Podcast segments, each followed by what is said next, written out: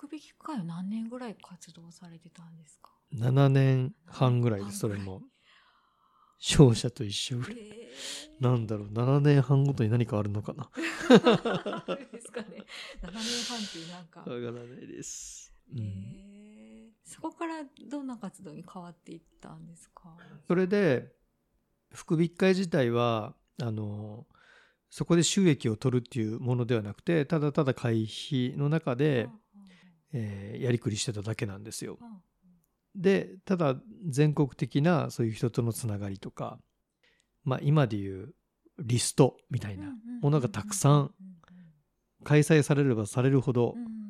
全参加者のリスト情うん。報何をしてる人どんなことやりたい人っていう情報も全部うん。分かってたのでまあそれも福引会っていうコミュニティなんですけどでそその中でそのコミュニティの作り方を本にしませんか？みたいな話を最初角川さんからいただいて確かにコミュニティの作り方の本ってなかったんだと思って。うん。自分も自然に作ってきたけどその自然に作ってきたことを、まあ、こうやって編集者もずっとこう根掘り葉掘り聞いてきてくれるのであそういう発想でそうやるんですねみたいな。うんそれが本になったみたいな感じで自然にやってきてたことが本になったっていう。うん。うん。なのでコミュニティ作りのことを今度は講演会とか教えるようになっていったっていう。でコミュニティ作りの専門家にはそうやってなっていって。うん。でそこには Facebook とかも一つのコミュニティなので Facebook の本を書いたりとかうん。そうなってきたりでコミュニティ大学っていう大人の遊び場学び場みたいなのを作りたくて。うんうん。人が成長する場所。人間的レベルが成長する。魂レベルが成長するっていうかそういう学びながら遊びながらやっていく場所を作りたくてコミュニティ大学もスタートして。うん。でもうそうなるともう全国ずっと旅しながら生活するっていうスタイルがもう福引が始めた2011年からスタートしてるので、旅の企画とかツアー企画とかもいっぱいしてきたんですよ。うん。海外ツアー企画もいっぱい。うん。でいっぱい海外とか行ってるとですねあの先住民たちとか普通の人が旅行行かないようなところに行きたかったのでなのでそういう変わったツアー企画ばっかりやってて。うん。それで世界中の人たちに環境問題についてずっと言われるようになったっていう。うん。地球が悲鳴上げてるうん。みたいな。どうすればいいの？それっていうところから。うん。うん、でその時はコミュニティ大学もやりながらツアー企画やりながら福引会もやりながらっていうスタイルで動いててでちょうどその各国の先住民たちの教えみたいなのを紐解いていったら、なんかこう人がうまくいく法則みたいなのが分かってきてバッと降りてきてこういうことをやればいいってことが分かって例えば目の前にある現象をどう紐解いていくかとか自分の感情が動いた時になんでその感情になったのか自分の観念とか思考とか自分の欲求とかそういうものを通して見るから自分の感情が動くからその大元になるものは何なのかっていうのを内観とかでしたりして、でそれを M ノートっていうノートにまとめたんですよ。でそれを広げる講演会とかをちょうどその時やっててでその中でまあそういう海外ツアーとかもやってて、地球環境問題についてなんか海外ではいつも地球環境のことを言われますみたいなことはずっと言ってて。そしたら M ノートでも絡んでくれてた友達がいや地球をきれいにする技術あるよっていうことを言ってて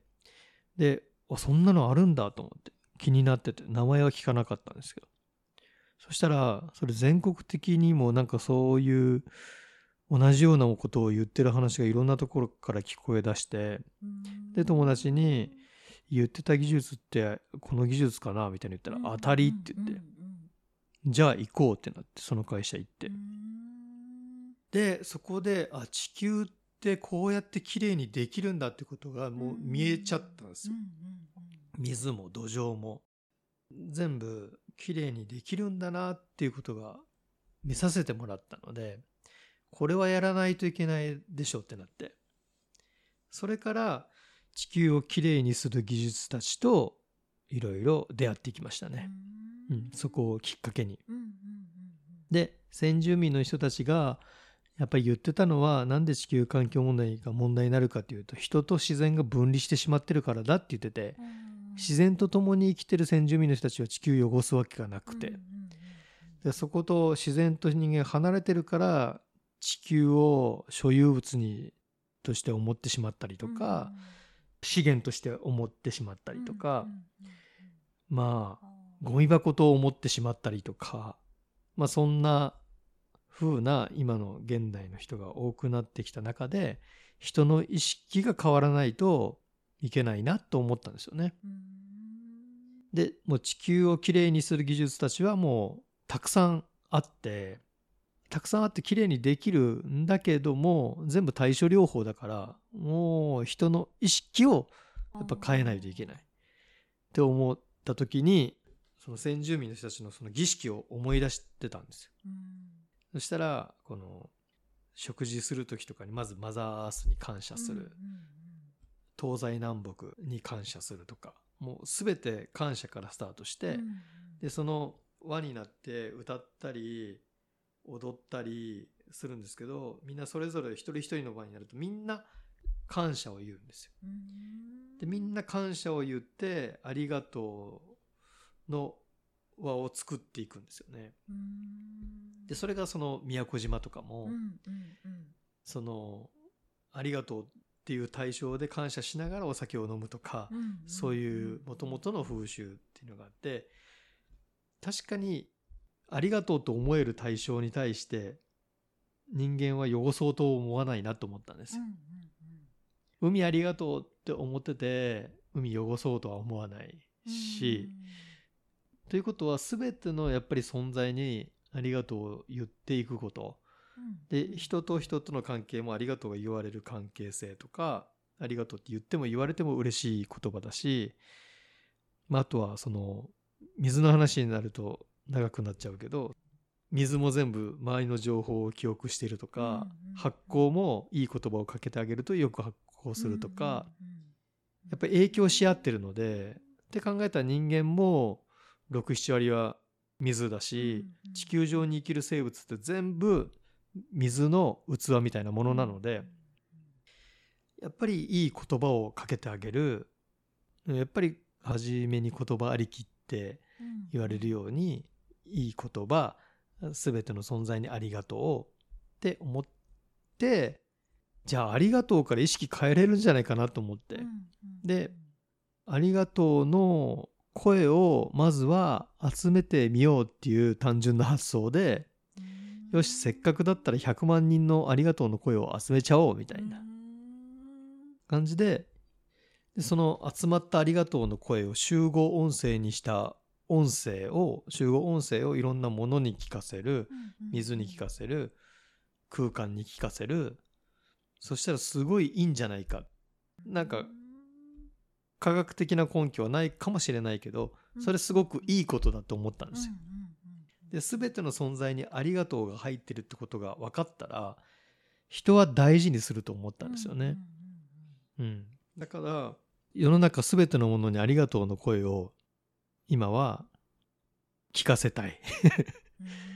でそのありがとうからスタートしたコミュニティはきっと素敵なコミュニティだから、でみんながそうやってありがとうっていう言葉を日常から気にかけてくれると多分人間関係も良くなる。で地球も良くなる。って思ったので100万人のありがとうプロジェクトっていうのは人の意識を変えていくっていうか地球に優しく思ってもらえるきっかけとしてありがとうプロジェクトは始めましたね。うん。まあ、いろんな地球環境問題きっかけがあってなんかその SDGs とかになるとやっぱり普通の人たちが SDGs ってなんかあるねぐらいで、うん。じゃあ何に対して SDGs 興味あるのって言ったらやっぱり自分の健康なんですよね。うんそっか健康かってなった時に地球環境をきれいにする技術たちと出会ってきた中で人間にも応用できるものがたくさんあったからそれを集めてで酵素マイスターに相談して3年ぐらい研究開発してじゃあ人にいいものを作ろう。体内にもいいものを作ろう。体にいいものから地球環境のことを意識してもらうきっかけになるなと思って。まあ、ツアー以外にですねでできることあるなと思って。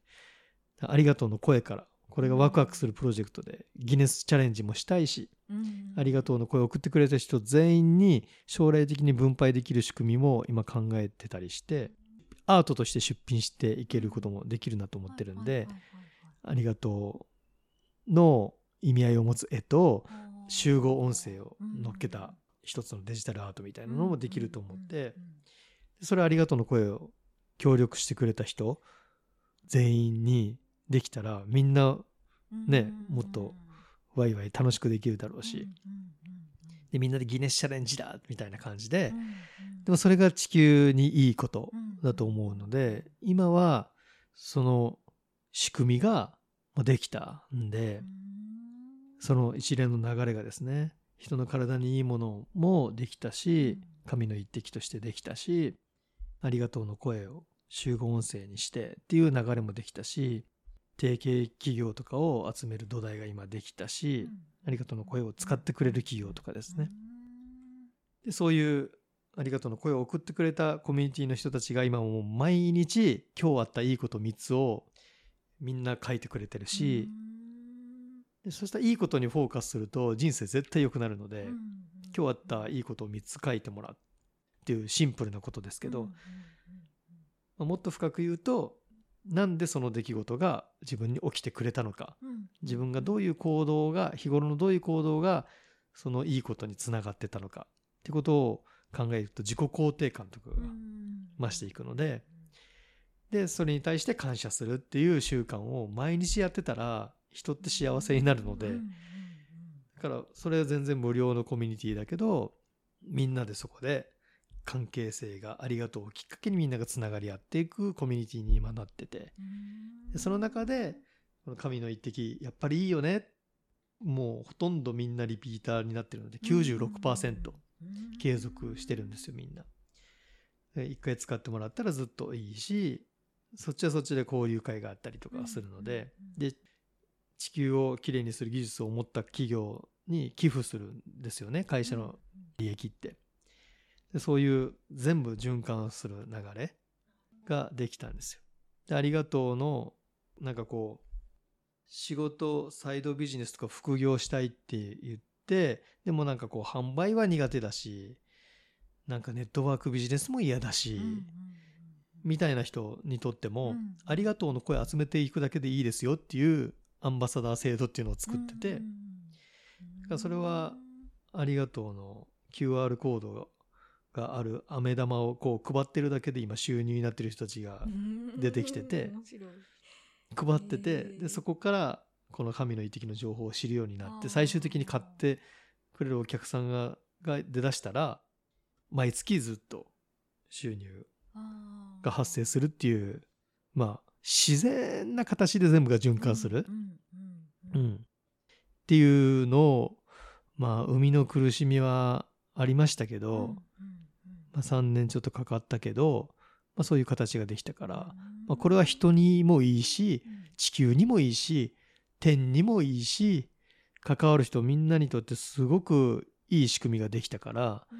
今その100万人ありがとうプロジェクトを中心に、うん、人と山と水をきれいにしたいのでうんうんうん。人山水から漢字を取って潜水っていううんうんうん会社を2018年に、うん、起こして3年ちょっと経ったっていうところですかね今。うん。なんか田代さんの活動が全部うん。バランスと調和となんか循環みたいなキーワードで回ってる感じがして、ああそうですね。大事にしてるポイントかもしれないですね。関わる人みんながハッピーになるものじゃないとやりたくない、うんっうんうんていうのがあるからですかね。うん。ねえ循環そのウィンウィンなうん関係性が循環していくみたいな。うん、そうですね。最初はですね地球環境を良くするために寄付募ろうかなとか思ったんですよ。でも多額。その何十億何百億とか、うん。そういう寄付を大きなところから引っ張ってこれたら地球がきれいにできるっていうのは分かってるんで、うん。でもなんかそれも続かないなって思って、運よく寄付されたとしてもでもそれより自分たちでちゃんとビジネスモデルとして作り上げてでそれがみんなハッピーでで地球にもどんどん還元されていくんだったらそれこそ持続的だし、うん、持続可能だしという意味でまあ法人にしましたけどね。うん、なんか今後会社でこんなことやっていきたいとかビジョンみたいな。ああいいっぱいあって もちろんあの例えば100万人集まった暁にはあの来れる人みんな集めてジョン・レノンさんの意思を受け継いだあの小野洋子さんが作ったアイスランドの光のタワーとかあるんですけど、そういうところで光のタワーの点灯式と同時に100万人ありがとうの声をバッと流すとかでそれを全世界に中継するとか。人の意識が全部その一点に集中することってすごく大事だと思うんでそういうことできたらいいなと思うし、うん、あとはもう世の中のもの全てにありがとうの声を聞かせていきたいっていうのがあるので、いろんなものに100万人ありがとうプロジェクトを、えー認定シールみたいなのを発行して、で物にそれを貼ってもらってでみんながその商品とかあこれはありがとうの声聞かせて作ったんだっていうありがとう意識が芽生えるし、でその認定シール料の利益とかを地球環境にまた寄付していくっていう流れとか、まあ、そういうのはどんどんどんどん大きくしていきたいですね。うんでまあ、自分個人的にはもう昔から変わらない世界中で 毎週末15人ぐらい好きな人たちを集めてパーティーするっていう。うん何の分野でもいいですそれは。地球にとっていいことだったらどんどんやりたいなっていうアイデアがですね、うん、今そんな感じですかね。うん。ありがとうございます。この番組いつも最後にリスナーさんへのメッセージみたいなものをいただいてて、ご家族でもいいし、世界中でもいいし、メッセージをいただけたらと思うんですけど。えっとそうですね。人間は誰にでも無限の可能性があって思った通りに突き詰めていくとなるようになってる。それはあの自分だけの経験だけじゃなくて大先輩方々、えー多くの方年齢とか一切関係ないと思うしいつからでも新しい自分を新しい仕事を新しい働き方ライフスタイルを生きれると思うんですよね。特にこのね放送日本人の方が多く聞いてるのであれば日本人に生まれたってことはもうそれだけでものすごく財産ですし今から言葉の壁とかが世界的になくなってくると自動翻訳とかリアルタイム同時翻訳機能とかってなってくると本当に世界中に、えー例えば100万人のうち1人にでも気に入ってもらえるようなサービスがを生み出すことができたらうん。生きていける時代になると思うんですね。う。ん。日本人っていうだけで日本のことを言うだけで多分それで仕事になる時代にもなるしこれからは自分のしたいことがよりできるようになる。より発信できるプラットフォームもこれからどんどん出てくる。例えばそれ SNS の中でも Facebook が得意だった Twitter が得意だったとか YouTube が得意だった。それこそこのポッドキャストが得意だった。クラブハウスが得意だった、インスタが得意だった。とか、まあライブ系のコンテンツとか、そういうの得意だった。っていう感じで、一般の普通の人たちが発信できるプラットフォームはこれからどんどんどんどん出てくるはずなんですよ。そうすると、全員がどこかでハマるプラットフォームを探すことができるようになるので、そういうプラットフォームは、まずやってみることが大事だし、自分にはまったらそれで OK。はまらなかったらまた別を探せばいいっていう感じで、でも、いずれかどこかでハマるものが絶対できる世の中だと思うんです。それを、がサービスの生み出し方だと思うんで、って考えたら絶対に出てくるので、今から先は相当恵まれてると思います。なので可能性は無限大で、自分だってありがとうの声を仕事にするってどういうことって多分思われることも多いし、どうなってんのとかね、コミュニティでなんでそんなビジネスになるのとか、人をつなげることがなんで仕事になるのとか、ずっと言われ続けてたけども、生きてるし 生活できてるし、うん、自分でもそうだったのでまあ今から先はそういう発信しやすい場所がどんどん出てくるって考えると、しかも世界中につながっていくって考えると本当に日本人が今から活躍できる時代になってくると思うのでいつでもいつからでも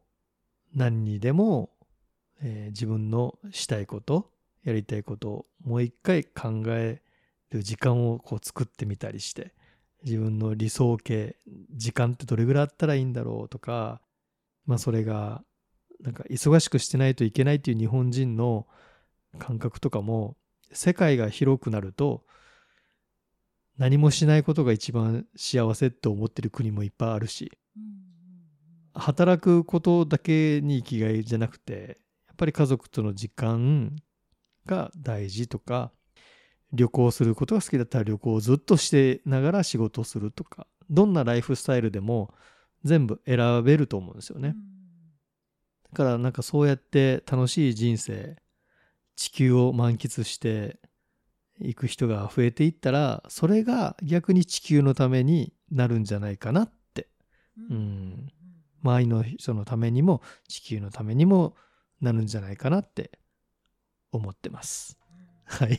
ありがとうございます。ありがとうございます。